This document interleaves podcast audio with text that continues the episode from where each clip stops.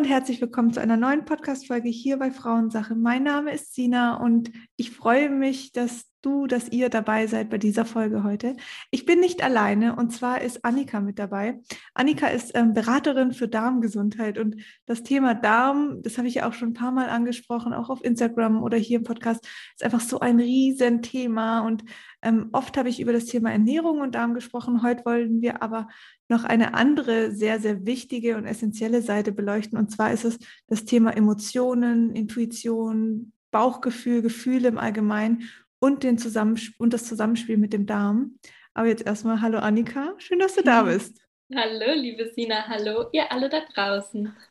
Super cool. Ich freue mich sehr auf dieses Gespräch. Ähm, vor allen Dingen auch einfach auf diesen Aspekt. Oh, ich hoffe, jetzt hat man meine Tochter im Hintergrund nicht. Also, die ist gerade mit meiner Freundin da und die flippt gerade völlig da drüben aus. Aber ist alles gut. ähm, ich freue mich einfach sehr, über dieses Thema zu sprechen, weil ich es so spannend finde, gerade diese ganzen unterschiedlichen Beschwerden, Durchfall, Verdauungsprobleme. Der, der Darm kann sich so viel, also unterschiedlich äußern und alles hat auch irgendwie einen Zusammenhang ja, mit, mit unserer Psyche, wie geht's uns? Und das merkt man ja, wenn man irgendwie Stress hat oder so und dann plötzlich schlägt die Verdauung um oder man ist im Urlaub und plötzlich denkt man, ach, ich kann doch nicht mehr so wie sonst aufs Klo. Also was Nee, wir fangen erstmal so an. Erzähl erstmal von dir, wie du zu dem Thema, Thema, kamst und dann kommen meine ganzen Fragen.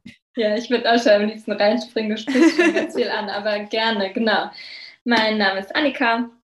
Ich bin systemische Beraterin und habe mir aus meiner eigenen Gesundheitsgeschichte heraus den Darm als Fokus rausgepickt, habe eine ganzheitliche Gesundheitsberaterausbildung gemacht und mich dann mit der Beratung selbstständig gemacht, bin aber gerade auch in Gründung. Mhm. Das heißt, es passiert ganz viel. Und ja, wie ich gerade schon gesagt habe, hatte ich selbst viele, viele Jahre lang Darmprobleme. Das ging so ganz klassisch in der Pubertät los. Und dann hieß es erstmal, ach, junges Mädchen, nimm mal die Pille, vielleicht geht es dann weg. Und das hat aber dann gar nichts gebracht. Und viele Jahre Ärzte-Odyssee später ähm, wurde dann ein Reizdarm diagnostiziert mit dem netten Hinweis, ja, da kann man nichts machen, mhm. ist psychosomatisch nochmal eine Psychotherapie. Und da hat meine Reise dann eigentlich so richtig begonnen, weil ich gemerkt habe, boah, das kann es nicht sein. Da muss, da ist irgendwas, was mich auch interessiert und habe angefangen, dieses Thema für mich so ein bisschen selbst in die Hand zu nehmen, einfach ganz mhm. viel zu lernen und habe eine richtige Leidenschaft entdeckt. Ich bin viele Jahre jetzt symptomfrei, mir geht es richtig gut. Ich habe ähm, ja einfach bin fast dankbar oder nicht fast, sondern ich bin dankbar dafür, dass dieser Darm mich auf diese tolle Reise geschickt hat und habe jetzt ganz viel Freude daran, Menschen, die in einer ähnlichen Situation sind wie ich vor einigen Jahren, zu unterstützen auf ihrer Reise. Wie hat sich dieser Reizdarm geäußert? Wie muss man sich das vorstellen? Ein Reizdarm hat ganz klassisch entweder, es gibt so drei Typen, die man unterscheidet, entweder den Durchfalltyp, den Verstopfungstyp oder den Mischtyp. Okay. also den, der beides hat. Und ich war so ganz klassisch Verstopfung. Und ja, das bedeutet wirklich viele Schmerzen, viele Krämpfe, bis zu zwei Wochen ohne Stuhlgang mhm. und damit alle möglichen ähm, psychischen, seelischen Einschränkungen, die einhergehen, die du ja auch vorhin schon angesprochen hast, ne? dass man sich irgendwie komisch fühlt, wenn man nicht aufs Klo kann. Wenn das chronisch ist, kommen da oder können da Ängste dazukommen, aber auch depressive Stimmungen und so. Das ist ganz klassisch und da können wir nachher auch mal reingucken, warum das eigentlich so ist. Heute erscheint mir das ganz logisch, aber damals war das für mich nicht in Zusammenhang zu bringen und meine Gesundheit hat ganz allgemein auch das Immunsystem einfach wirklich schlapp gemacht. Ich hatte das auch, also als ich so 14, 15 war. Bei mir hat es, also jetzt reflektieren, weiß ich irgendwie, es hat mit der Pille angefangen und auch mit der Pille wieder aufgehört. Also da gab es durchaus ein Zusammenspiel. Ja. Ähm, aber natürlich auch andere Dinge. Also ich hatte auch Verstopfung. Es war bei mir teilweise, ich kann mich ehrlich gesagt erst daran erinnern, als ich wirklich angefangen habe, Jungs zu daten weil dann wurde es plötzlich für mich zum Problem. Davor mhm. war es einfach da. Ich hatte, es war klar, dass ich alle fünf, sechs Tage ähm, nicht aufs Klo kann, dass ich irgendwie Blähungen hatte, aber in dem Moment, wo ich mich dann mit, mit Jungs getroffen habe, wurde mir das Thema plötzlich unangenehm. Mhm. Ich und finde, das, das ist auch in meinem Kopf so was Wichtiges an. Es war so krass, wirklich. Und das, an das kann ich mich erinnern, wie unangenehm es war, wie lang ich davor auf Toilette saß und gehofft habe, bitte, bitte, bitte passiert jetzt noch was, damit ich einfach entspannt nachher auf ein Date gehen kann. Also es war, ich, kann, wie als wäre es gestern gewesen. Das ist so krass, weil mir das einfach so krass als Emotion hängen geblieben ist. Ja, weißt du, da merkt man schon alle Forschung und alles Medizinische, was es zum Darm gibt, alles, was wir jetzt lernen in den letzten mhm. Jahrzehnten, ist das eine. Aber das andere ist diese krasse gesellschaftliche Rolle, die der Darm spielt. Nicht nur, weil es nach wie vor häufig ein Darmtabu gibt, dass man nicht so gerne darüber spricht, was da so passiert, ja. sondern auch, dass Mädels gerne einen flachen Bauch haben und dass es nicht cool ist, zu rülpsen oder zu pupsen und dass wir Diäten machen, um schlank zu sein und ähm, all das, dass wir enge Hosen anziehen, den Bauch einziehen, ne? all sowas, das ist, glaube ich, auch ein Teil, über den einfach nicht gesprochen wird, weil er so offensichtlich scheint, aber so schädlich für den Darm sein kann. Ja. Also zum Beispiel den Bauch, die Bauchdecke stark anzuspannen, verdoppelt den Druck auf den Darm. Das ist ein riesiger Druck. Und Menschen, die zum Beispiel den ganzen Tag mit angezogenem Bauch durch die Welt äh, gehen, ja, üben einfach einen physikalischen Druck auf das Organ aus, mit dem er nicht gut umgehen kann. Und das sind so Sachen, da forscht niemand. Und natürlich, weil das so ganz offensichtlich scheint, finde ich auch total wichtig, Darmgesundheit auch von der Ecke anzugehen, dass wir dieses ganze gesellschaftliche Schlankheitsideal irgendwie überholen. Das ist auch so krass, immer, also ist, irgendwann haben ja diese High-Waist-Hosen angefangen. Das heißt, ähm, ja, dass sie einfach höher geschnitten waren und nicht mehr nur auf der Hüfte saßen. Ähm, was ja auch ein ganz übler Trend irgendwie war. Aber dann diese High-Waist-Hosen, ich kann mich erinnern, ich habe so, bei mir war immer das, oder ist immer noch dieses Thema, dass ich, ich bin sehr groß und habe super, super schlanke Beine, habe aber dafür ein breiteres Becken und auch jetzt keine so, also eigentlich so Taille und äh, Becken ist jetzt nicht so in dieser, in, diesem, in dieser Schlankheit wie meine Beine.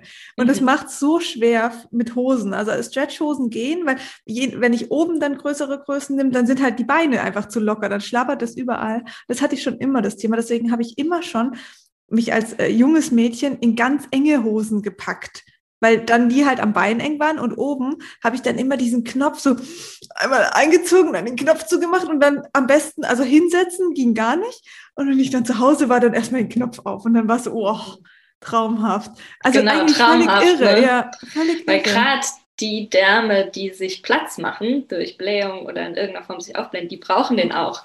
Also wenn man das dann noch so einengt, ne, das merkt man in diesem erleichterten ja. Gefühl, wenn man den Knopf dann aufmacht, das macht der aus einem guten Grund sozusagen. Krass. Und jetzt erzähl mir mal, was hat die, was haben Emotionen, Seele, Geist, Gedanken, Gefühle mit dem Darm zu tun? ja, das ist eine große Frage. Du, der Darm, mm, der hat ein neuronales Netzwerk, das sogenannte Bauchhirn. Und das ist ganz schön groß. Also das hat so 100 bis 500 Millionen Nervenzellen. Das ist außerhalb des Hirns das größte, ähm, die größte Ansammlung an Neuronen, die wir haben. Und dieses Bauchhirn ist ziemlich schlau. Das kann lernen, das kann Dinge abspeichern, das ähm, sammelt aber auch ganz viele Informationen, zum Beispiel über unser Immunsystem, das ja zum Großteil auch im Darm sitzt. Und weil dieses Bauchhirn so schlau ist, kommuniziert das natürlich ganz viel mit dem Hirn. Das heißt, über den Vagusnerv, so ein äh, großer Nerv, das sich vom Darm zum Hirn und andersrum kommuniziert, gibt es Informationen, die ja, das Kopfhirn, äh, das Bauchhirn an den Kopfhirn weitergibt. Mhm.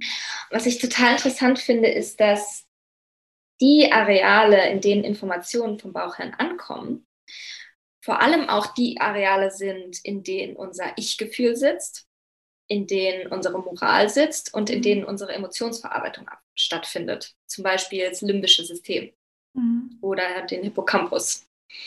Das heißt, allein schon neuronal, sage ich mal, also wenn man es nur nervlich betrachtet, gibt es schon eine ganz enge Verbindung zwischen Emotionen, ähm, Ich-Gefühl, also mhm. Persönlichkeit mhm. und dem Bauch. Es gibt neue Studien, die zeigen, dass unser Kopfhirn eigentlich nur ganz ursprünglich in der Evolution entwickelt wurde, um unser Bauchgefühl zugänglich zu machen. Also zum Beispiel bei Würmern sieht man das noch. Die haben nur ein Kopfhirn, um die Informationen aus dem Bauch überhaupt in Verhalten zu übersetzen. Mhm. Ist auch eigentlich ganz logisch. Wenn man genauer drüber nachdenkt, ist der Darm ja derjenige, der die meisten Informationen sammelt. Darüber, was wir so zu uns nehmen, wie unser Energiehaushalt so ist, ne, wie unser Immunsystem so ist. Das heißt, da gibt es so diese ganzen überlebenswichtigen Erfahrungen. Mhm.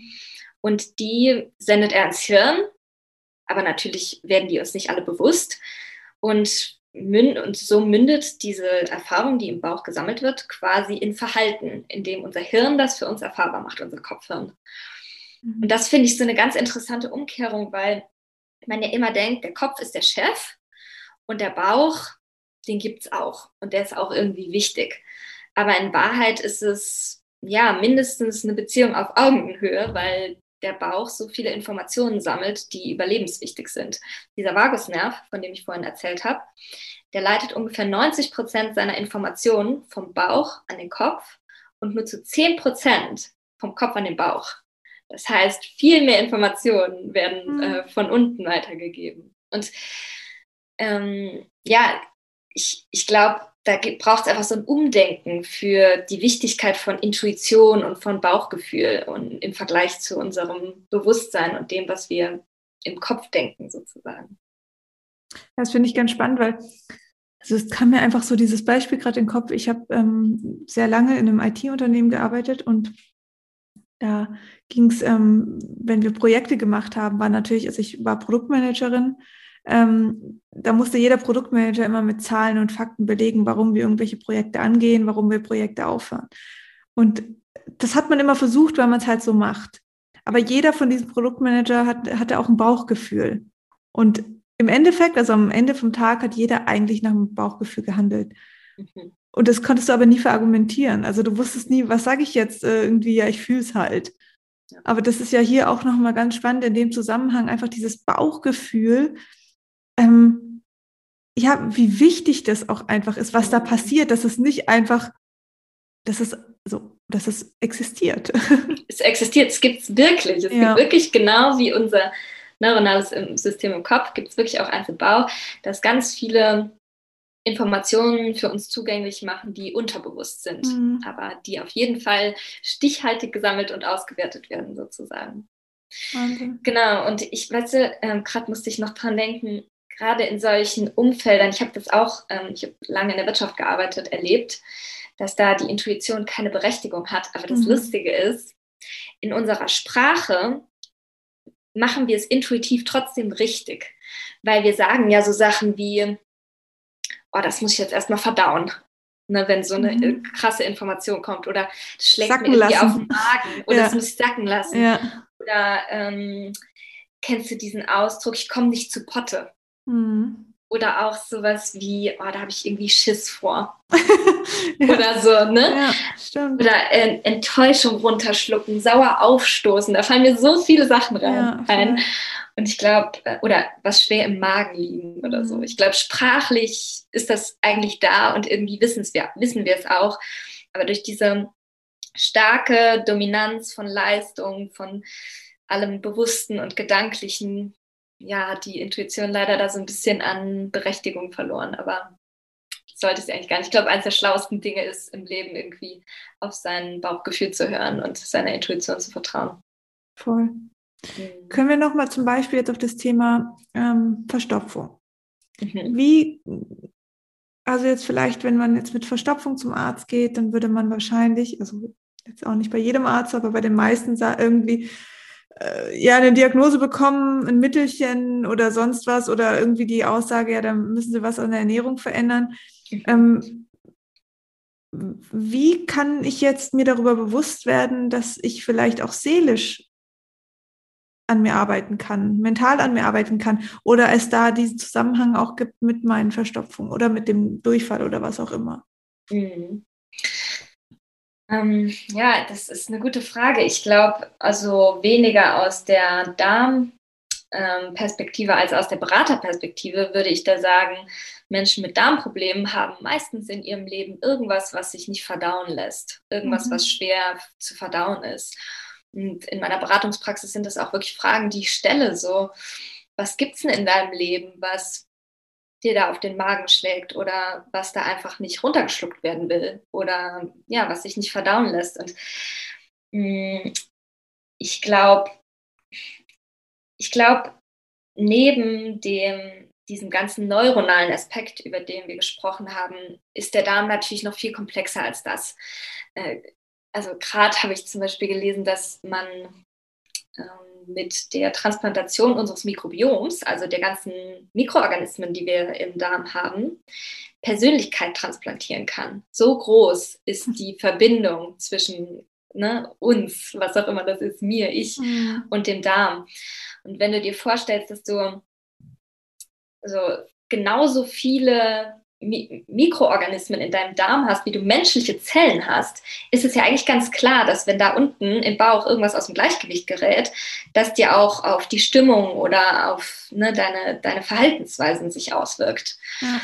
Hm, bei Verstopfungen ganz konkret ist es schon so, dass das ganz viele ähm, Ursachen natürlich haben kann und ich auch da den Darm immer versuchen würde, ganzheitlich zu betrachten. Also nicht nur zu gucken, was ist in der seelisch los oder ähm, ne, was lässt sich da irgendwie, was, woran halte ich fest sozusagen, sondern natürlich auch zu gucken, nehme ich genug Ballaststoffe zu mir und äh, ist meine Ernährung richtig, bewege ich mich genug, kann der Darm sich schön bewegen.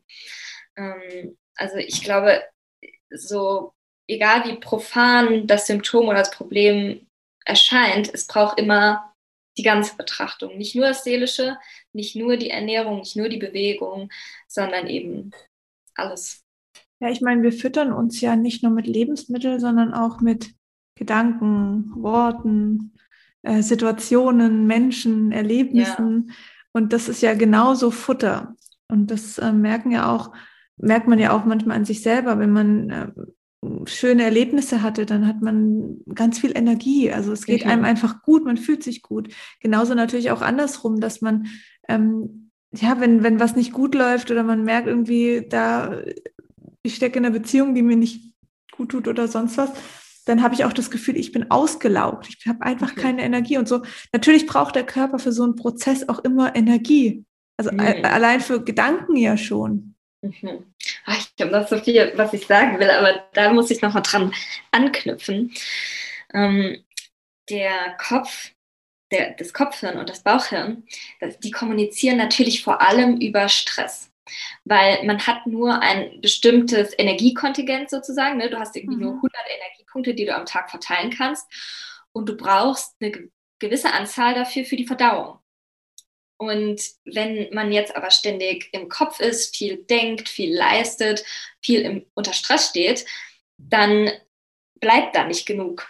Hm. Das kann zum Beispiel auch, gerade wenn wir ne, von so klassischen Verdauungsproblemen sprechen, wie zum Beispiel Verstopfung oder Blähung oder so, auch dazu führen, dass einfach nicht genug Energie und Aufmerksamkeit für die Verdauung da hm. ist und deshalb das Ganze ins Stocken gerät. Der Vagusnerv, über den wir jetzt schon geredet haben, ist auch der sogenannte Entspannungsnerv. Und der muss unbedingt aktiv sein. Der muss aktiv sein, damit wir genug Speichel produzieren, genug Magensäure, genug Gallensäure, damit genug Sauerstoff im Bauch ist, alles Mögliche. Das heißt, wenn da nicht genug da ist, dann kann die Verdauung gar nicht richtig funktionieren. Mhm. Und ich finde, wenn man sich allein das klar macht, dass man nur so, einfach um es leicht zu machen, 100 Energiepunkte hat, ganz aktiv welche dafür für Entspannung und für Essen in Ruhe und für Verdauung und diese lebenswichtigen Dinge, die gefühlt immer so nebenbei einfach passieren, mhm. welche dafür zu reservieren und vorzusehen. Ja. Voll. Zum Thema Glück noch eine Sache, weil du gerade sagtest, ne, diese glücklichen Erlebnisse, die mhm. geben einem so viel Energie. Serotonin, das Glückshormon, das wird ähm, zu 95 Prozent im Darm angefertigt. Also der Darm produziert Hormone. Viele, auch zum Beispiel Dopamin, äh, ne, ist ja auch recht bekannt, das, ähm, weil es so eine große Rolle im Belohnungssystem spielt. Und Serotonin macht nicht nur glücklich und ist bekannt als das Glückshormon, sondern es regt die Darmbewegung an. Das heißt, Krass. im Darm hat es die Aufgabe, den Nahrungsbrei weiterzudrücken. Und dadurch hat es auch wirklich ne, ein glückliches Erlebnis, wirklich eine anregende mhm. Wirkung, wenn man so will. Genau. Also ich bin, ich bin immer so fasziniert von diesem Thema Darm, weil, also ich muss auch sagen, kurz vor der Geburt meiner Tochter hat sich der Darm entleert. Mhm. Weil einfach der Fokus, also weil der Körper sich ja wirklich so drauf auslegt, Genau. hey, wir lösen uns jetzt einmal, wir bereiten uns vor, wir entleeren uns für diesen wichtigen Prozess. Also da ist ja, man merkt ja durchaus, da ist eine, eine interne Kommunikation, die das alles macht. Ja. Und was ich auch spannend fand, ich hatte, ähm, man hat ja nach, nach der ähm, Geburt hat man, ist man ja im Wochenbett und dann hat man so einen Wochenbettfluss. Das ist eigentlich wie eine Ablutung auch nochmal. Ähm, die war bei mir sehr lang. In der elften Woche hatte ich das immer noch und das ist sehr untypisch eigentlich. Und ich habe dann angefangen ähm, mit ähm, verschiedenen Teesorten, die meine Hebamme mir empfohlen hat, weil sie der Meinung war, okay, Plazenta kann es nicht sein, die noch übrig blieb, weil sie hat das gut kontrolliert. Und ich hatte die Plazenta auch noch, also wir hatten auch noch mal geguckt. Und ähm, sie hat aber gesagt, es können einfach wie so Blutgeringe sich ablagern und die bluten halt dann einfach nach.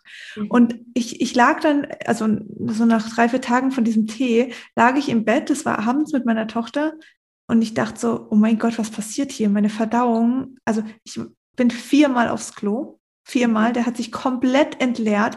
Ich habe gedacht, ich habe was Falsches gegessen. Ich habe gedacht, ich habe wirklich jetzt irgendwie Magen-Darm oder sowas. Mhm. Ähm, und es ging mir aber immer gut danach. Und ungefähr zwei Minuten nach diesen, drei, ich glaube, drei, vier Mal entleeren war es, hatte ich nochmal eine Wehe.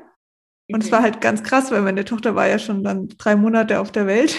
Krass, Und ich ja. lag so neben mir und ich dachte so, oh mein Gott, ich, ich sterbe jetzt einfach, weil ich, ich wusste gar nicht, was passiert, hatte einfach irgendwie eine Wehe nochmal und dann kam nochmal eben so ein gewisses Blut, äh, Blutklumpen, Blutgerinnsel raus und dann war gut. Und dann war auch der Wochenfluss vorbei. Aber ich fand das einfach so spannend, wie der Darm reagiert hat, sich entleert hat, dann nochmal eine kurze Mini-Geburt, Mhm. um das einfach abzusondern und dann war in Ordnung, dann war gut. Und ich fand das so krass, einfach auch schon vor der Geburt dachte ich, oh mein Gott, wie Wahnsinn. Einfach, dass du dir auch während der Geburt um solche Sachen keine Gedanken machen musst, sondern es funktioniert Mhm. irgendwie alles. Mhm. So spannend. Und auch nochmal, es kommen mir gerade so viele Gedanken jetzt, irgendwie, weil wir zu, ähm, über das Thema Pubertät und Verstopfung. Mhm. Weil ich habe eben ganz häufig äh, Frauen im Gespräch, die sagen, boah, ich hatte das immer in der Pubertät, immer Verstopfung. Und ähm, so wie ich das äh, weiß, hat Verstopfung ja auch was mit nicht so richtig loslassen können. Ähm, also kannst du gern auch nochmal deine Meinung zu sagen, aber das habe ich bei mir auch erkannt. Und Pubertät ist ja ein Prozess von Loslassen. Absolut. ja abkapseln, abnabeln von den Eltern, vom Kindsein zur Frau werden. Und wie krass da auch nochmal Zusammenhänge sein können. Ja, und äh, Pubertät, ähm, auch da wieder. Ach, ich muss aber gleich noch was zu deiner äh, Geschichte sagen. Okay. Aber, äh, nochmal da. Auch da wieder, ähm, man denkt so, ja, im Gehirn passiert so viel, ne? eine Persönlichkeit formt sich, man hat diese Mhm. Abnabelungsprozesse und alles. Aber das Hirn, das Bauchhirn ist genauso ein Hirn. Also es verändert sich genauso mit. Also man kann, das ist genau das Gleiche. So ein, zum Beispiel Antidepressiva wirken genauso im, an den Darmneuronen wie an den Hirnneuronen. Deshalb haben Menschen, die Antidepressiva nehmen, ganz oft so Nebenwirkungen wie Durchfall oder Verstopfung oder so. Das heißt, in der Pubertät, wenn der Kopf sich irgendwie formt, alles Mhm. krass im Fluss ist. Und ich glaube auch da eben durch diese ganzen ähm, Beschäftigungen mit sich selbst viele Dinge da sind, die man nicht einordnen kann, die einen belasten, die man runterschluckt und so weiter. ist ganz logisch, dass äh, da viele Magen-Darm-Probleme auftreten für mich. Aber eine Mhm. Sache will ich noch unbedingt äh, zu deiner Geschichte sagen, auch wenn ich keine ähm, Expertin in Frauengesundheit bin oder auch noch keine Mama, ist es trotzdem, finde ich, so spannend, wie eng der Darm und der weibliche Zyklus oder Mhm. Allgemein alles, was mit Gebärmutter und ähm, Frausein zusammenhängt, ähm, wie eng diese Verbindung ist, ne? wie viele Menschen in, wie viele Frauen während ihres Zyklus ähm, bestimmte Verdauungszustände haben, sage ich mal, ne? dass Ja. man irgendwie Krämpfe um die Periode herum hat, dass man Durchfall Ja. während der Periode. hat. Durchfall während der Periode hat, genau, aber es auch ähm, in der, im Zyklus Phasen Ja. gibt, wo man viel seltener auf die Toilette geht. Und das ist ganz normal. Also ähm, der normale, der Normalbereich für Stuhlgang ist zwischen dreimal am Tag bis dreimal die Woche. Hm, krass. Gerade für ähm, Menschen, in, in, also für Frauen während ihres Zyklus, weil das Mhm. so stark variieren kann. Also der Darm ist dafür da, um mitzuschwingen in unserem Leben und sich So anzupassen. Ja. Und auch noch super spannend, finde ich. Ich habe noch nie von so einem Erlebnis gehört, wie du es jetzt geschildert hast, aber es passt für mich total ins Bild, weil dieses Loslassen und was abstoßen und von sich geben natürlich ja, dafür ist der Darm ja gemacht. Ich mhm. habe immer so dieses Bild, dass der Darm unser, oder ne, unsere Verdauung so dazu da ist, um unsere Außenwelt so zu verschlucken, ja. dann sie umzuwandeln, aber sie dann auch hinter uns zu lassen und ja. auszustoßen und loszuwerden. Und äh, ja, also es mit jedes Mal, wenn wir auf die Toilette gehen, ähm, scheiden wir ungefähr 30 Prozent aller unserer Mikroorganismen aus. Da merkt man schon, wie groß dieses, die Außenwelt loslassen ist. Ne? Und das ist äh, super spannend, dass da was raus musste aus deinem Körper so und dann halt äh, ne, alles rausgeschwemmt wurde. einfach, Wahnsinn. Mhm. Ja. Ich hätte noch eine Frage. Ähm, also mhm. ich habe noch ein paar Fragen, aber wie kann ich denn mein Bauchgefühl verstärken? Wie kann ich ist. Bauchgefühl und Intuition dasselbe oder würdest du da Abstriche machen? Ja, ich glaube, ähm, gesellschaftlich werden die schon synonym verwendet, so mhm. die Intuition und das Bauchgefühl, das beschreibt irgendwie so ein, ein unterbewusstes Wissen. Ne? Mhm. Und sicherlich ist ein großes, großer Unterschied zwischen Unterbewusstsein und den Informationen, die aus dem Bauchhirn wirklich kommen.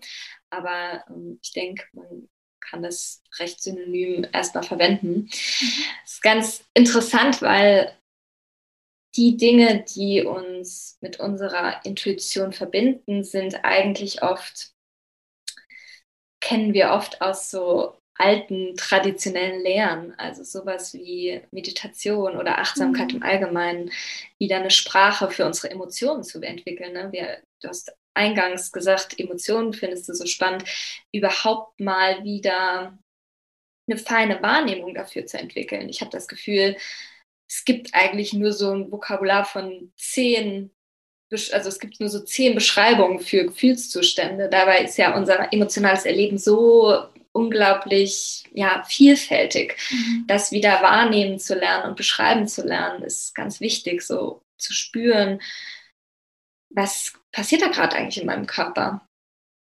Und dann auch, ähm, ja, zum Beispiel durch das Schreiben einfach rauszuschreiben und zu reflektieren.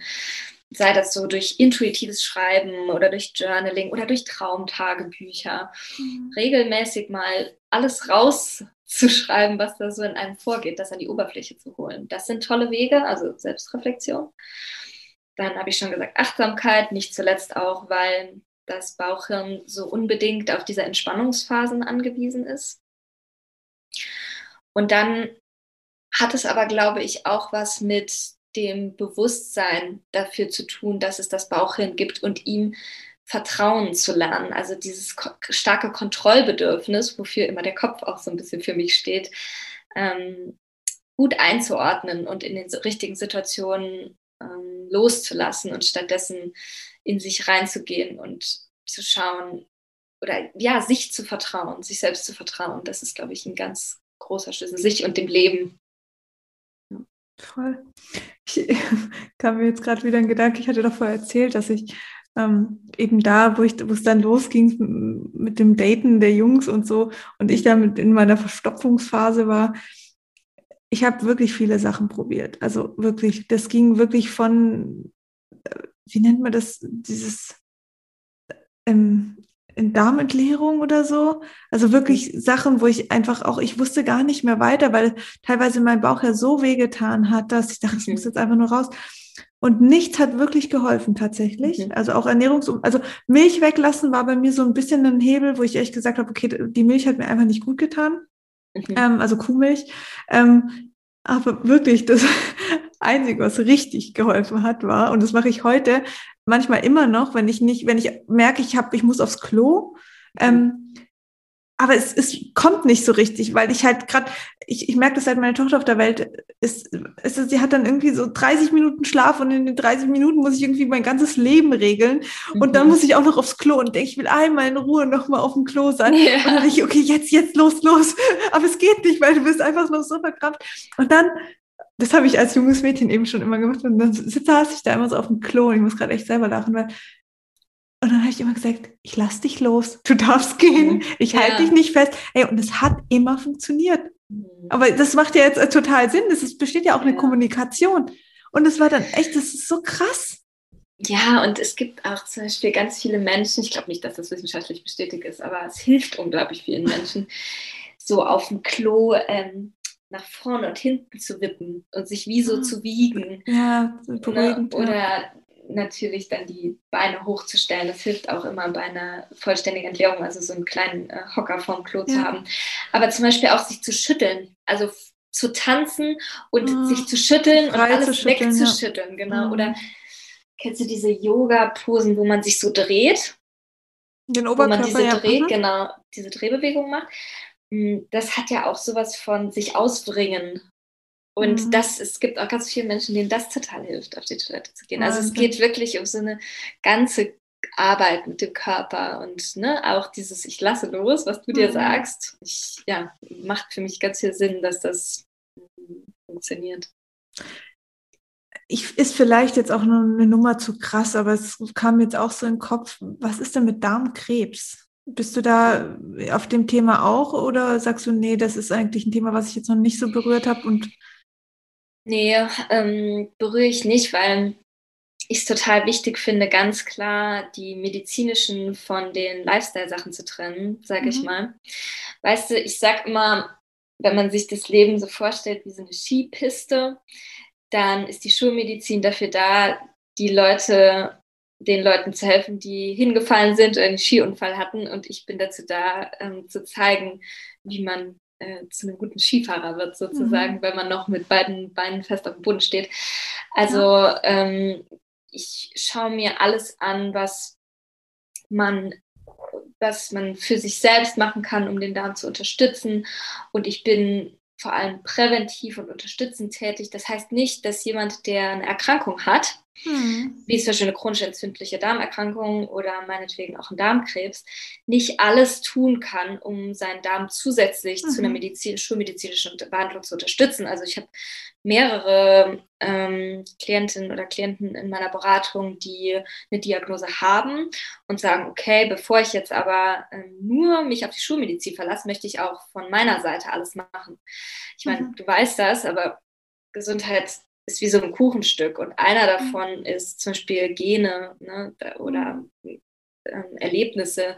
Mhm. Und dann ist aber auch einer ein ganz großer unser Verhalten und unsere Denkweisen. Und das ist der, den ich angucke und der hat ganz oft positive Auswirkungen auf die anderen. Mhm. Ähm, aber ich versuche mich echt auf diesen einen zu fokussieren. Genau. Was hältst du denn von diesen ganzen Themen wie, also Darmsanierung, ähm, ja, solche Geschichten. Also es gibt ja, man mhm. muss ja da unterscheiden. Also ähm, da geht es ja nicht um eine, eine, krasse Abführung oder so, wie man jetzt von einer Darmspiegelung machen würde, also eine Komplettentleerung, sondern um eine Sanierung. Was ist da deine Meinung dazu? Mhm. Oh, es gibt so viele Trendthemen im Darmbereich. Ne? Mhm. Ne? Ich finde auch mit den ganzen mit diesem riesen Fermentationstrend und Präbiotika, Probiotika, ja. man weiß irgendwie gar nicht mehr so richtig, mhm. ähm, wo man sich hinwenden kann. Und es ist auch komplex, es ist super individuell. Ähm, Darmsanierung und damit einhergehen finde ich auch Fasten. Mhm. Ich weiß nicht, was du da so für Erfahrungen hast, aber ähm, sind ja wirklich all, also sind uralt. Unsere Vorfahren haben ganz automatisch, ganz häufig gefastet. Und man sieht zum Beispiel an der Art und Weise, wie unser Dickdarm gebaut ist, dass wir wirklich darauf ausgelegt sind, jede Nahrung, die wir zu uns nehmen, bis auf die allerletzten Nährstoffe auseinanderzunehmen.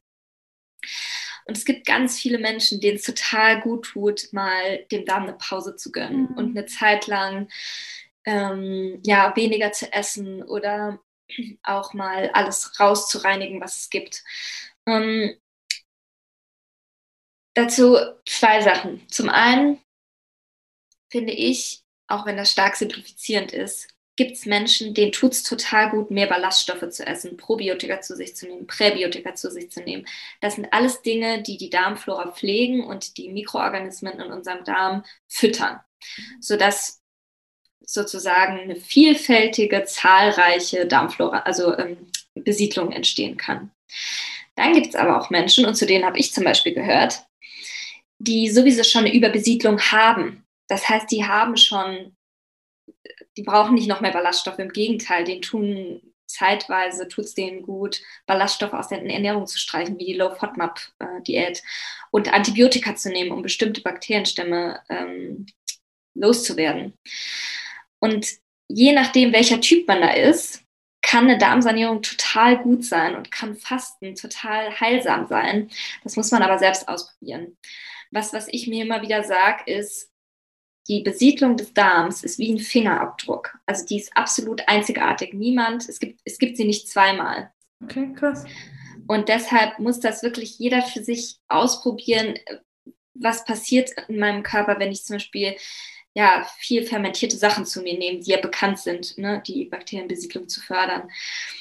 Ähm, was passiert, wenn ich eine Zeit lang nichts esse? Wie geht es mir mhm. dann? Und da kann man dem Bauchgefühl vertrauen. Wenn es einem scheiße geht, dann ist es vielleicht nichts für einen. Mhm. Auch wenn alle anderen fermentierte Sachen super finden. Ähm, ein, eine Sache gibt es, die wirklich jedem Menschen hilft, um, die, um den Darm sozusagen zu regulieren oder ihn eine gute Balance kriegen. Und das ist ein naturnahes Leben. Also sei es unbehandelte Lebensmittel oder mhm. viel Zeit draußen oder Kontakt zu anderen Lebewesen, was auch immer es ist, das ist wirklich was, was. Barfuß laufen. Barfuß laufen, mhm. sich zu erden, ne? Ja, ja. Oder an die frische Luft und loslassen. Da sind alle Aspekte von einer ganzheitlichen Darmgesundheit, von Ernährung über Psyche bis hin zu mhm. diesen ganzen seelischen Faktoren. Die Natur tut immer gut. Mhm. Das ist so der einzige äh, Tipp, den ich für jeden hätte, sozusagen. Und alles andere, ja, muss man echt, ist so Trial and Error. Ich finde das auch spannend und ich finde, ehrlich gesagt, das ist auch das, was ich in meinen Coachings wirklich jetzt nach vier, fünf Jahren echt erfahren habe. Da ist jeder anders. Und mhm. anfangs war ich auch so, okay, Darmsanierung, Flohsamenschalen, Bentonit und so, super toll und alles. Und es ja. hat auch vielen geholfen, mir auch.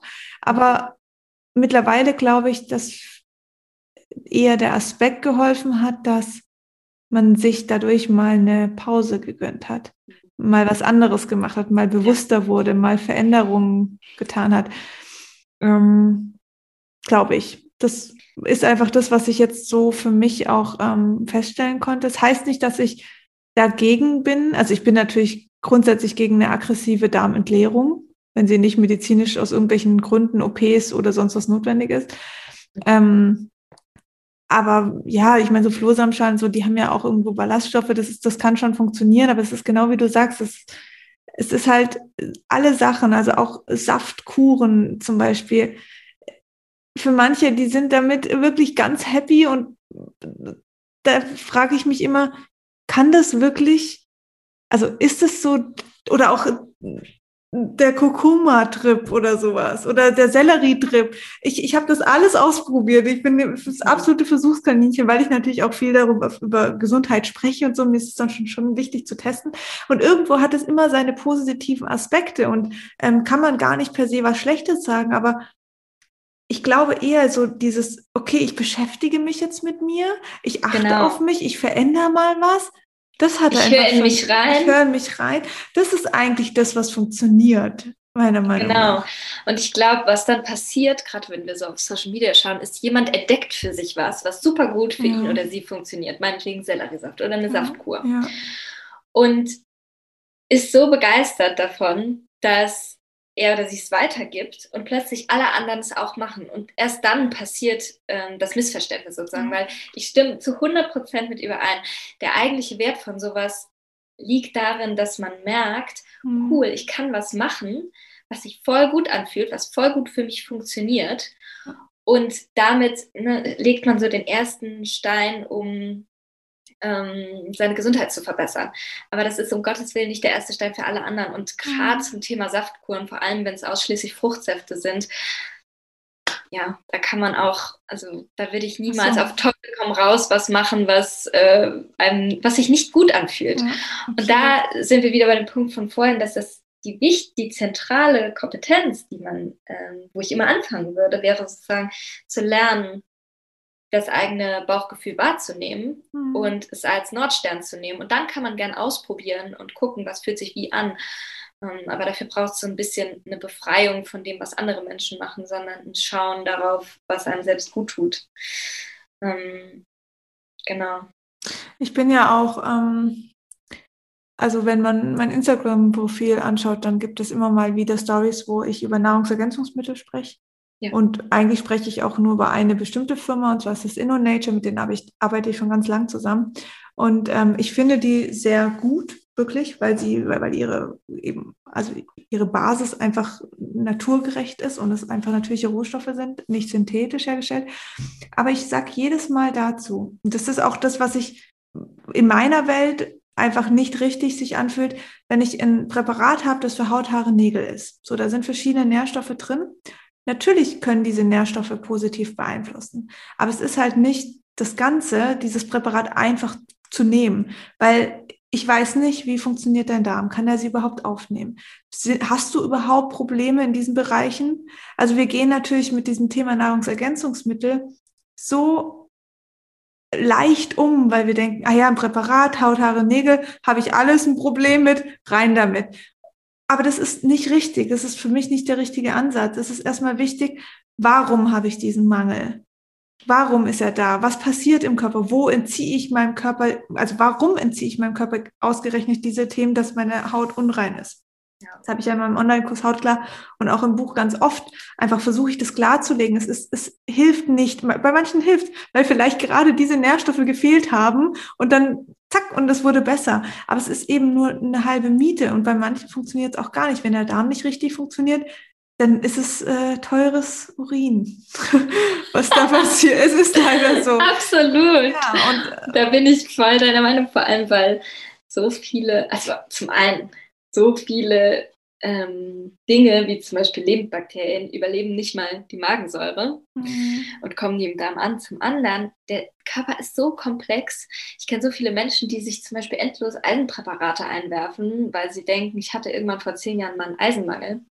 Da habe ich gerade gelesen, dass eine der Abwehrmechanismen zum Beispiel des Dünndarms ist, mit ähm, einem Eisenmangel den Bakterienstämmen, die man nicht braucht, die Nahrung zu entziehen wenn man jetzt einfach unwissend ständig Eisen einwirft, dann nimmt man dem Darm die Möglichkeit, sich gegen ja. unwillkommene Besiedlung zu wehren. Also ja. ich würde auch niemals einfach generell irgendwas machen, von, ne, von dem ich irgendwoher gehört habe, dass es ja. gut ist. Dafür sind wir viel zu individuell, der Körper ist viel ist zu so. komplex. Deswegen, also für mich ist immer, also ich empfehle das einfach gern. Ich finde grundsätzlich Nahrungsergänzungsmittel nicht verkehrt. Ja, wenn ein gravierender Mangel besteht und ich den wirklich kenne. Und dafür gibt es ja auch wieder Tests, die man genau. machen kann, um das zu prüfen. Und dann kann man gezielt auffüllen und das macht Sinn.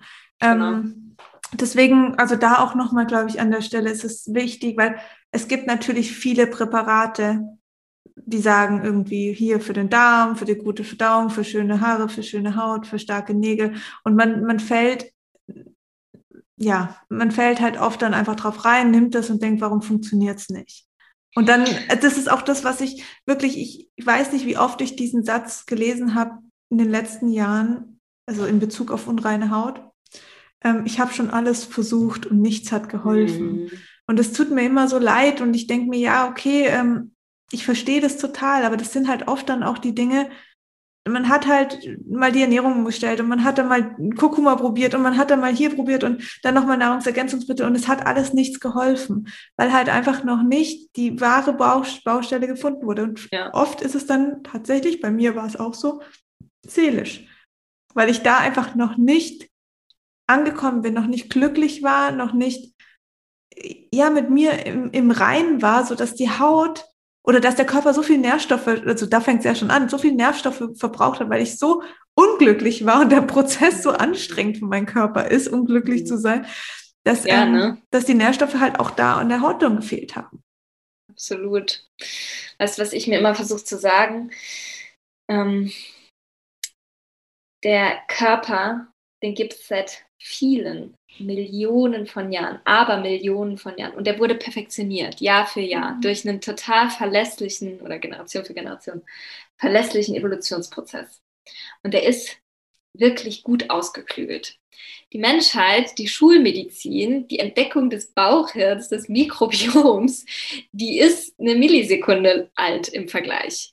Also selbst alle Tests, alle mhm. Studien und Trends haben, können überhaupt nicht gegen unsere gegen unsere Mechanismen und unsere Intuition anstinken, weil die ist einfach so viel länger gewachsen und man kann ihr wirklich vertrauen.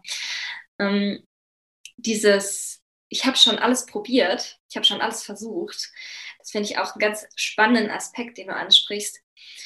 Ähm, und er zeigt so schön, wie eingeschränkt noch unsere Blick, unser Blick ist mhm. auf nicht nur Darmgesundheit, sondern Gesundheit ganz allgemein. Und es eben oft dann die Dinge sind, die wir überhaupt nicht mit dem Darm oder mit Gesundheit in Verbindung bringen. Und weshalb so eine Arbeit so wichtig ist, ne, das aufzumachen und klarzumachen, ja. da spielen soziale Beziehungen mit rein, da spielt rein, wie ähm, ich mich fühle, wie verbunden ich mich fühle, wie sicher ich mich fühle, all diese Dinge.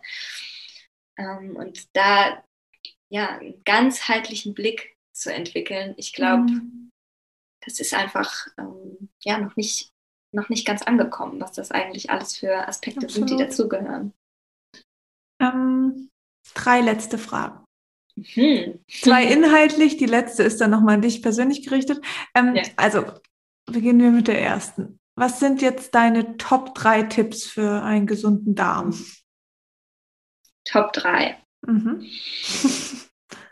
Top 1. Entspannung. Mhm. Sich zu entspannen. Gedanklich, körperlich, seelisch. Was auch immer es dafür braucht. Ob es einen Safe Space braucht, ob es ein Untersuchen der Antreiber braucht, einen Jobwechsel, keine Ahnung, was auch immer. Ja. Ein Urlaub, ähm, eine Meditationsklasse. Genau, das ist Nummer eins. Verdauung kann nicht stattfinden ohne Entspannung. Wenn wir immer unter Strom stehen, mhm. kann der Körper nicht verdauen. Mhm. Ähm, Nummer zwei, das habe ich vorhin schon gesagt, naturnah zu leben, die Natur aufzusuchen. Wenn wir nicht, wenn wir nicht weiterkommen, wenn es irgendwie feststeckt, wenn wir alles probiert haben, zu den ganz einfachen Dingen zurückgehen, ganz einfache Mahlzeiten zu bauen, mit ganz einfachen, naturbelassenen, unverarbeiteten Lebensmitteln. Rauszugehen, die Natur, zu spazieren, sich ins Gras zu legen und zu versuchen, es zu genießen, präsent zu sein, Sonne im Gesicht zu haben. Diese Dinge, das ist bulletproof so. Das ist auf jeden Fall gesund. Also da mhm. zurückzukehren. Und Nummer drei,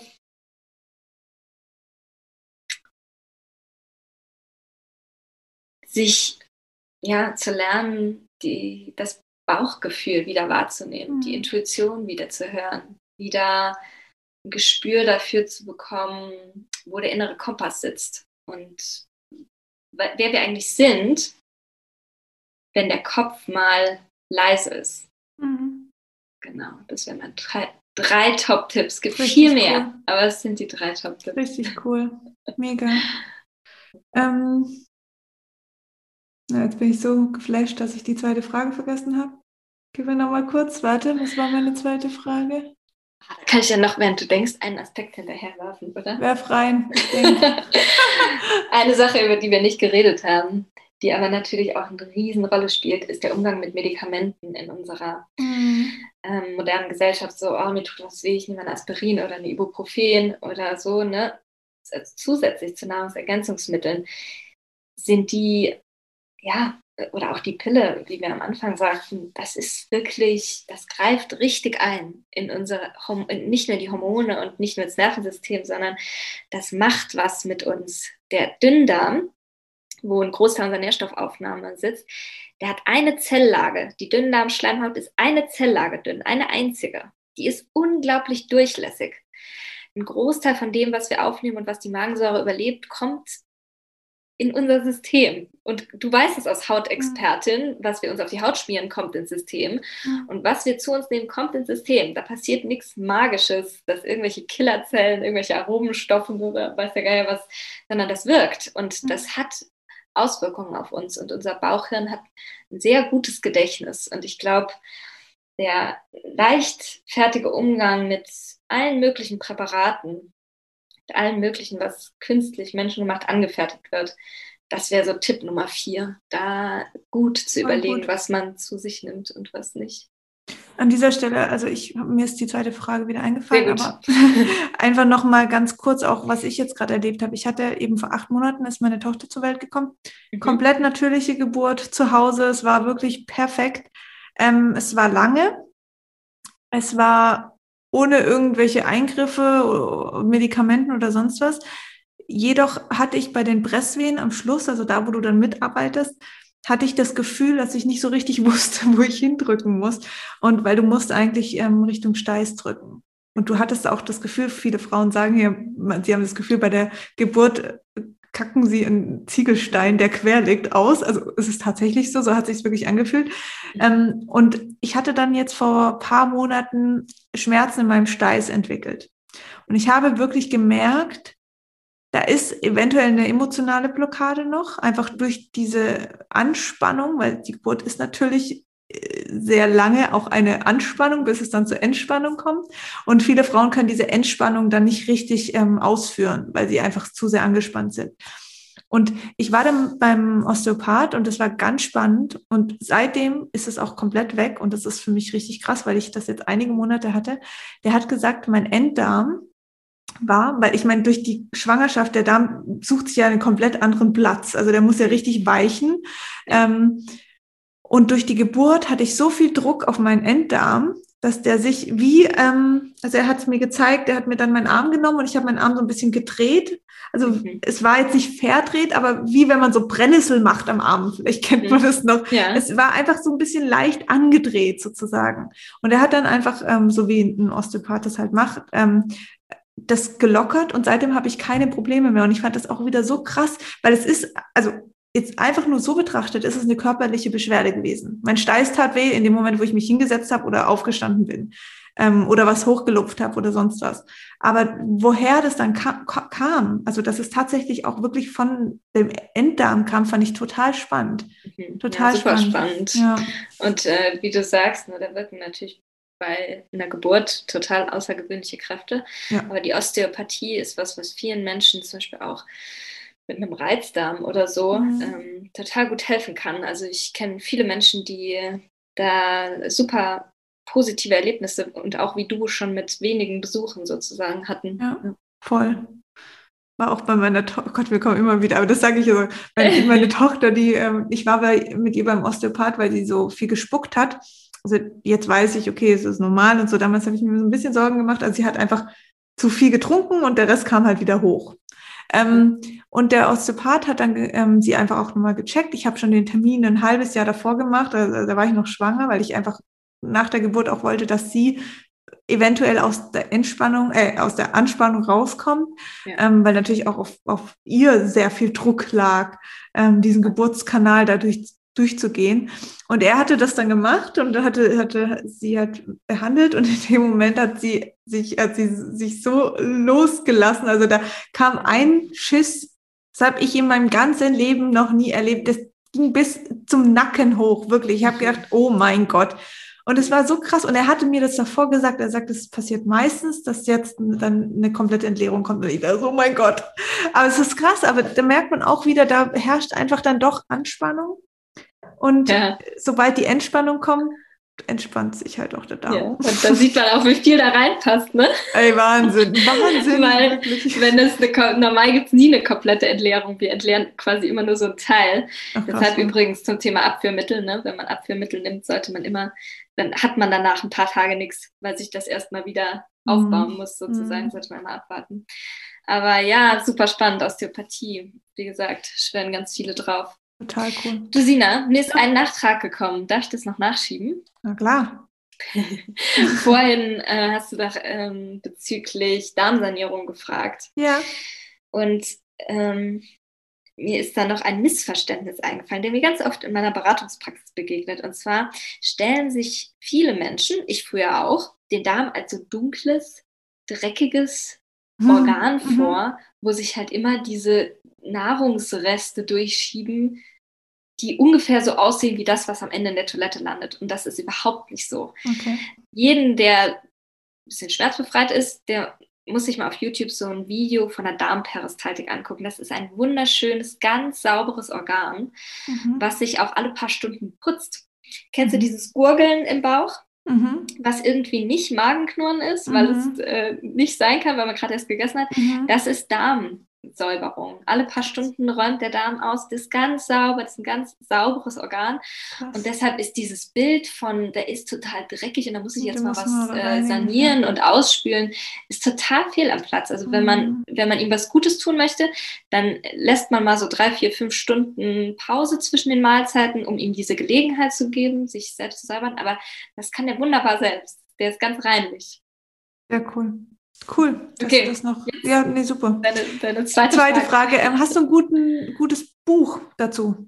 Oh ja, oh, ich habe viele gute Bücher. Also gerade habe ich nochmal Alles Scheiße gelesen von Adrian Schulte, der mhm. so ähm, diesen Aspekt von wie essen wir eigentlich betrachtet, was ich mhm. einen ganz wichtigen finde, weil wir immer nur darüber reden, was wir essen, nie mhm. wie wir essen. Ähm, das kann ich sehr empfehlen.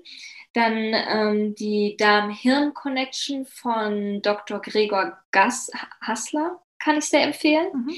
Da geht es eben genau ums Bauchhirn und äh, wie das zusammenspielt. Für alle, die so richtige ähm, Studien wollen, also so Fakten, kann ich ähm, ein, leider gibt es leider nur auf Englisch ähm, das Buch, aber das ist quasi eine Sammlung aller aktuellen Studien mhm. ähm, die es gibt. Mhm. Ähm, von Dr. Ruskio wird der geschrieben, R-U-S-C-I-O. Healthy Gut heißt das einfach. Mhm.